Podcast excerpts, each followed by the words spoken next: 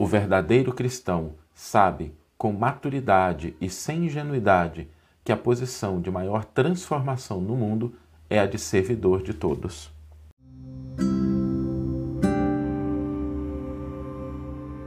Você está ouvindo o podcast O Evangelho por Emmanuel, um podcast dedicado à interpretação e ao estudo da Boa Nova de Jesus através da contribuição do benfeitor Emmanuel. Hoje nós vamos refletir sobre a posição do verdadeiro cristão, que não é uma posição simples.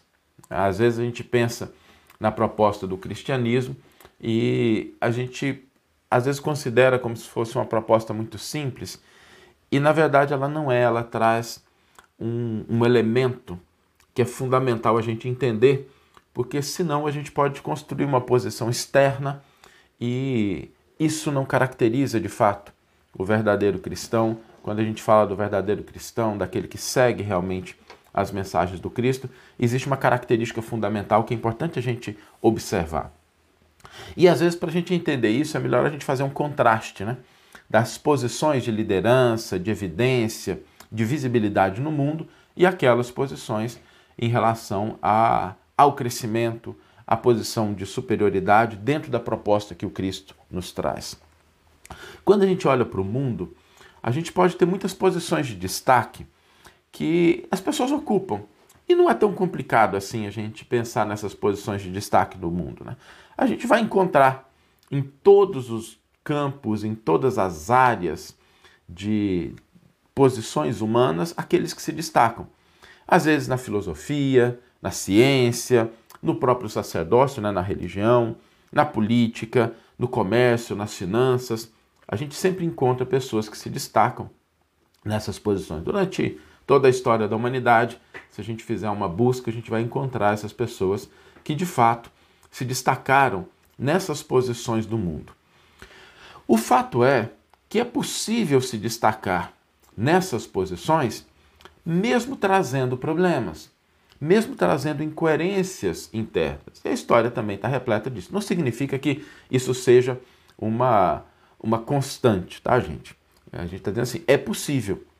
É possível que a pessoa no mundo, ela mesmo no campo da religião, por exemplo, a pessoa pode se destacar, mas ela ceder espaço, ela ocupar uma posição de liderança, ocupar uma posição de evidência, ocupar uma posição que influencia pessoas, mas ainda assim trazer dentro de si o fanatismo, o sectarismo, as concepções de, de regras, aquilo que julga o outro. É possível acontecer isso, né? porque dentro do mundo, dentro da posição em que a gente ocupa temporariamente, a gente pode trazer essa mescla né, de luz, de sombra, que todos nós trazemos, e aqui não vai nenhuma crítica específica, vai só uma constatação. Às vezes a gente encontra uma pessoa que está numa posição de evidência, por exemplo, na área de finanças, e ela traz ainda muitos compromissos com sombras, com equívocos, às vezes com egoísmo. Às vezes a pessoa está na área da política e tem ainda aquela pretensão de ter uma posição de, de mando, uma posição ditatorial. Às vezes a pessoa está na área da religião, do comércio, da ciência e tem o orgulho, a vaidade. Ou seja, a constatação é: nós podemos ocupar posições de evidência no mundo e de ter notoriedade, visibilidade, mas ainda assim trazer dentro do coração esses elementos de sectarismo, de orgulho, de vaidade, de busca pelo poder. Isso é possível. Agora, quando a gente fala da posição do cristão, essa dicotomia ela não pode existir. Por quê? Porque começa dentro da gente, começa dentro de nós. Quando o cristão começa de fato a falar assim: olha, vou seguir, é, vou seguir os ensinamentos de Jesus, vou, vou escolher esse caminho, vou, acho que isso é importante para mim. Quando ele toma essa decisão, o primeiro movimento, a primeira ação, começa dentro dele. É. E é por isso que quando a gente fala de, de cristianismo, das posições, Jesus dizia, né, aquele que quiser ser o maior no reino dos céus, seja o servidor de todos. Porque o cristão ele começa de fato com a transformação real, não a transformação aparente. E aí, de novo, nada de errado com isso. É, às, vezes, às vezes a gente consegue ocupar uma posição, mudar uma nossa, a forma da gente se apresentar, sem alterar definitivamente o nosso mundo íntimo. Mas dentro da proposta real de Jesus, não é esse o caminho. O caminho que o Cristo nos ensina é a transformação real dentro de nós. E o que acontece fora é consequência daquilo que nós estamos transformando dentro da nossa alma. Por isso não há dicotomia na posição do cristão. Porque se ele transforma efetivamente o seu mundo íntimo, aonde quer que ele esteja, aquela luz que ele acendeu portas adentro do coração vai se externalizar. Se ele está ocupando, por exemplo, uma posição política, se ele está ocupando uma posição financeira, se ele está ocupando uma posição na cadeira da ciência e da filosofia, a transformação íntima vai fazer com que, em qualquer posição que ele se encontre, essa luz vai brilhar. Então, na hora de ensinar, a preocupação dele vai ser outra. Não a preocupação consigo mesmo. Se ele tem a cátedra, a posição de conhecimento, e ele vive os valores cristãos, a posição dele ali vai ser assim: como é que eu posso ensinar de uma maneira mais eficiente? Como é que eu posso auxiliar? E não como é que as pessoas vão reconhecer a minha contribuição, como é que eu vou me destacar. Se ele está no campo da, das finanças, a preocupação vai ser: olha, como é que eu coloco esses recursos de uma maneira mais efetiva, a serviço das pessoas, a serviço da sociedade, e não simplesmente como é que eu acumulo.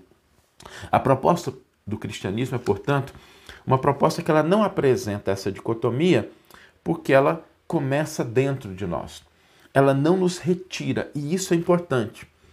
Ela não nos retira da posição em que nos encontramos no mundo, porque é aí que nós vamos, de fato, exercer isso. Mas ela faz uma transformação muito profunda em dois aspectos. E esses dois aspectos a gente precisa anotar e registrar. O verdadeiro cristão está preocupado, em primeiro lugar, em vivenciar aquilo que Jesus ensinou. Ele viver. Ele viver. E não tanto quanto os outros estão vivendo, se estão vivendo, se não estão vivendo, em que medida estão vivendo. E a segunda preocupação fundamental é em auxiliar, cooperar, contribuir, servir, aonde for possível aonde der para contribuir. Esses dois elementos garantem que haja uma coerência muito grande na posição do verdadeiro cristão. E quando a gente olha esse, esse aspecto, eu, eu queria aprofundar um pouquinho, né? porque quando a gente fala de vivência, né? a preocupação é eu vivo e como é que o outro vive? Hum, não é preocupação né? do verdadeiro cristão. Ele não está preocupado com isso. Ele está preocupado em ele realmente se transformar. E com relação ao outro, ele não está preocupado em avaliar, em julgar. Ele está preocupado assim, tipo, como é que dá para cooperar? Como é que eu auxilio? Como é que eu contribuo com isso? E a gente, eu queria aprofundar um pouquinho isso, porque é muito sério a gente pensar nessa posição do verdadeiro cristão no mundo de hoje. Por que, que o cristão age assim? É, por que, que o cristão, primeiro, ele preocupa em ele vivenciar e em contribuir e cooperar muito mais do que julgar, do que avaliar, do que criticar. Por que isso? Porque tem uma razão, gente. Os seguidores do Cristo, aqueles que buscam vivenciar o Evangelho, têm que lembrar que, que Jesus não é ingênuo. Né? Não é uma proposta é, assim superficial, bonitinha. Não. É uma proposta mais desafiadora. E por que isso? Por quê? Quando a gente se preocupa em criticar e julgar o outro, né, quando a gente se preocupa mais com isso, ou quando a gente se preocupa em como o outro está vivenciando o Evangelho, o que, que acontece? Quando a gente se preocupa como o outro está vivenciando, nós deixamos, nós desperdiçamos a nossa oportunidade de vivenciá-lo com a preocupação em relação ao outro. E aí, a gente desperdiça o nosso tempo, os nossos recursos, as nossas possibilidades, porque a nossa atenção está voltada para o outro. É mais ou menos assim. Vamos imaginar que a gente vai trazer por um exemplo muito cotidiano, né? A gente vai aprender a nadar. Aí a gente está ali, chega na escola para aprender a nadar e a gente olha para alguém que está na piscina, segurando a prancha, segurando na borda, e a gente começa a falar assim: Fulano não está nadando direito, né? O que eu li ali, o que eu aprendi é que não é assim, né? Ó, tá com o corpo meio desconjuntado, não está fazendo os movimentos direito. A gente presta atenção no professor, fala assim: nossa, o professor está ensinando isso e aquele fulano lá não está fazendo direito. Só que qual é a diferença, né? A gente não está na piscina nadando. Se você quer aprender a nadar, você pula dentro da piscina e aí você vai lidar com aquela situação. Não adianta ficar na borda da piscina avaliando o que, que o professor está dizendo, como é que os alunos estão desempenhando, sem a gente pular na piscina e nadar. É a mesma coisa. Então não adianta a gente pensar em como o outro está vivendo sem que a gente né, tem que pular na água, tem que entrar de cabeça tem que olhar para situações da vida e falar assim: bom, estou aqui, essa situação não é fácil, essa situação não é simples. Como é que eu lido com isso sendo verdadeiramente cristão? Trazendo a proposta do. Como é que eu lido com isso? Como é que eu lido com a parte que me cabe? Como é que eu estudo? Como é que eu aprendo? E o outro aspecto é com relação a servir o outro a auxiliar o outro. Por que, que o cristão ele pensa primeiramente nisso, ao invés de avaliar e de julgar? E aqui eu queria aprofundar um pouquinho. Porque quando a gente está avaliando, a gente está criticando, a gente está julgando o outro, às vezes o outro escuta e muda. E muda mesmo, gente. Às vezes isso acontece. Vamos imaginar que você está convivendo com uma pessoa na família e a pessoa é uma pessoa meio complicada. E de novo, né? Cristianismo não combina com ingenuidade. Cristianismo é maturidade. Então você está convivendo em casa, você observa realmente o outro. Aí você enche o outro de crítica, de julgamento, aquilo incomoda tanto o outro que ele fala assim: vou mudar. É, é tem razão, fulano está me dizendo isso, né, vou mudar. E aí começa a mudar, começa a se transformar, começa a alterar. Aí desencarnamos, né? Eu estou criticando o outro, o outro escutou a minha crítica, e aí a gente desencarna. Chegou do lado de lá, aí o outro vai dizer o seguinte: olha, eu estava vivo, aí Fulano começou a falar um bando de coisa para mim, eu percebi que eu estava errado, mudei, me transformei, deixei de fazer aquilo, deixei de ter aquela, aquele comportamento e estou um pouquinho melhor. Aí Deus olha para ele e fala assim: muito bem, meu filho, deu passinhos importantes, então conseguiu avançar. Aí a gente chega lá. Aí Deus pergunta para a gente assim: e você, meu filho, o que, que você fez? Assim: não, critiquei o outro, apontei o defeito do outro, disse com clareza o que ele precisava fazer, que ele até foi lá e fez. Né? Aí Deus olha para a gente e fala assim: Entendi, meu filho, mas a pergunta não foi essa. A pergunta foi assim: O que, que você fez de bom? Porque a crítica para o outro mudou o outro. Mas o que é que você fez? O que, que você realmente. Como você agiu para se transformar? Porque o avanço do outro não é a garantia do nosso crescimento. O progresso do outro não é a garantia do nosso crescimento. Agora, quando a gente serve, quando a gente auxilia, quando a gente coopera, quando a gente entende, quando a gente é fraterno, quando a gente pratica a caridade, pode acontecer até o inverso. Pode até acontecer que a gente haja dessa maneira com o outro e o outro ignore, o outro não reconheça, o outro fique na rebeldia, o outro fique na ingratidão. Isso pode acontecer. Mas, ainda que o outro haja dessa maneira, a nossa conquista espiritual está garantida. Ela está solidificada. Porque fomos nós que amamos. Nós que compreendemos, nós que fomos fraternos. Se o outro entendeu, recebeu ou não, se a semente frutificou na hora em que a gente plantou ou não, né? isso não muda aquilo que a gente produziu dentro de nós. Então, quando a gente fala de cristianismo, não há aqui qualquer posição ingênua em relação às conquistas da alma. Pelo contrário, há uma consciência profunda de que nós só nos posicionamos no âmbito do crescimento do espírito imortal quando nós vivenciamos a proposta do Evangelho e nós cooperamos, nós auxiliamos, a gente serve. O, o espírito evoluído, o espírito cristão mesmo, ele não está preocupado assim, o que que o outro está fazendo? O outro está certo ou o outro está errado? Essa não é uma preocupação dele.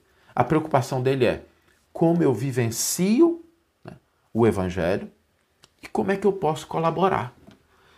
Então, a pergunta que o, o, o cristão se faz no cotidiano da vida não é se o outro está certo, se o outro está errado, por que, que ele fez, por que, que ele não fez. Muito embora ele avalie, ele possa perceber, mas diante da situação, a pergunta fundamental que ele faz é: como é que eu posso vivenciar o Evangelho nessa situação? Como é que eu posso colaborar nessa situação? Ok, a situação está preta, está complicada. Como é que eu posso ajudar? Como é que eu posso equilibrar? Como é que eu posso trazer a luz do Evangelho de uma maneira mais profunda, mais intensa para essa situação? Essa é a preocupação do verdadeiro cristão, porque isso é o que garante patrimônio espiritual. Ainda que a posição no mundo não seja de visibilidade, não seja de destaque, porque às vezes a gente tenta colocar alguma coisa e a gente não é ouvido. O patrimônio espiritual, aquilo que a gente constrói portas adentro do nosso coração, é eterno, porque a gente está iluminando o nosso mundo íntimo. A gente está construindo portas adentro do coração. E aí, como dizia Jesus, né, a traça não rói, o ladrão não rouba. Isso é patrimônio para a nossa eternidade. Por isso, a vivência cristã, o verdadeiro cristão, ele não se preocupa em relação a como os outros estão ou não agindo. Não é porque ele não quer ou porque ele não vê, não é por isso. É porque ele tem consciência de que o trabalho fundamental, aquele que vai trazer resultado, é como ele está vivendo e a cooperação, o auxílio, que seja com a oração que ele pode trazer para o mundo. E nós estamos começando uma semana, né? É muito importante a gente ter essa mentalidade, a gente buscar isso. Vamos ler agora a íntegra do versículo e do comentário que inspiraram a nossa reflexão de hoje. Hoje a gente acabou até falando um pouquinho mais né, do que o normal. O tema é um tema muito bonito, o tema né, empolga a gente, né, porque a gente pensar com maturidade sobre o que é ser cristão no mundo.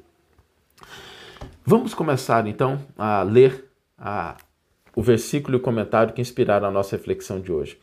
O versículo está em Marcos capítulo 9, 35 e diz o seguinte: E ele, sentando-se, chamou os doze e lhe disse: Se alguém quer ser o primeiro, será o último de todos e o servidor de todos. E Emmanuel intitula o seu comentário Maiorais. O comentário está no segundo volume da coleção Evangelho por Emmanuel. De vez em quando algumas pessoas perguntam de onde saem os comentários que a gente lê, né, os textos. Está no segundo volume da coleção O Evangelho por Emmanuel. O título é Maiorais. Ser dos primeiros na Terra não é problema de solução complicada. Há maiorais no mundo em todas as situações. A ciência, a filosofia, o sacerdócio, tanto quanto a política, o comércio e as finanças podem exibi-los facilmente. Os homens principais da ciência, com legítimas exceções, costumam ser grandes presunçosos. Os da política, argustos sofistas do pensamento. Os do sacerdócio, fanáticos sem compreensão da verdadeira fé. Em política, muitos dos maiorais são tiranos. No comércio, inúmeros são exploradores. E nas finanças, muitos deles não passam de associados das sombras contra os interesses coletivos. Ser dos primeiros, no entanto, na esfera de Jesus sobre a terra, não é questão de fácil acesso à criatura vulgar. Nos departamentos do mundo materializado, os principais devem ser os primeiros a serem servi servidos e contam com a obediência compulsória de todos. Em cristianismo puro, os espíritos dominantes são os últimos na recepção dos benefícios, porquanto são servos reais de quantos lhes procuram a colaboração fraterna. É por isso que em todas as escolas cristãs há numerosos pregadores, muitos mordomos, turbas de operários, cooperadores do culto, polemistas valiosos, doutores da letra, intérpretes competentes, reformistas apaixonados, mas raríssimos apóstolos. De modo geral, quase todos os crentes se dispõem ao ensino e ao conselho, prontos ao combate espetaculoso e à advertência humilhante ou vaidosa. Poucos surgindo com o desejo de servir em silêncio, convencidos de que toda a glória pertence a Deus. Que você tenha uma excelente manhã, uma excelente tarde ou uma excelente noite e que possamos nos encontrar no próximo episódio. Um grande abraço e até lá!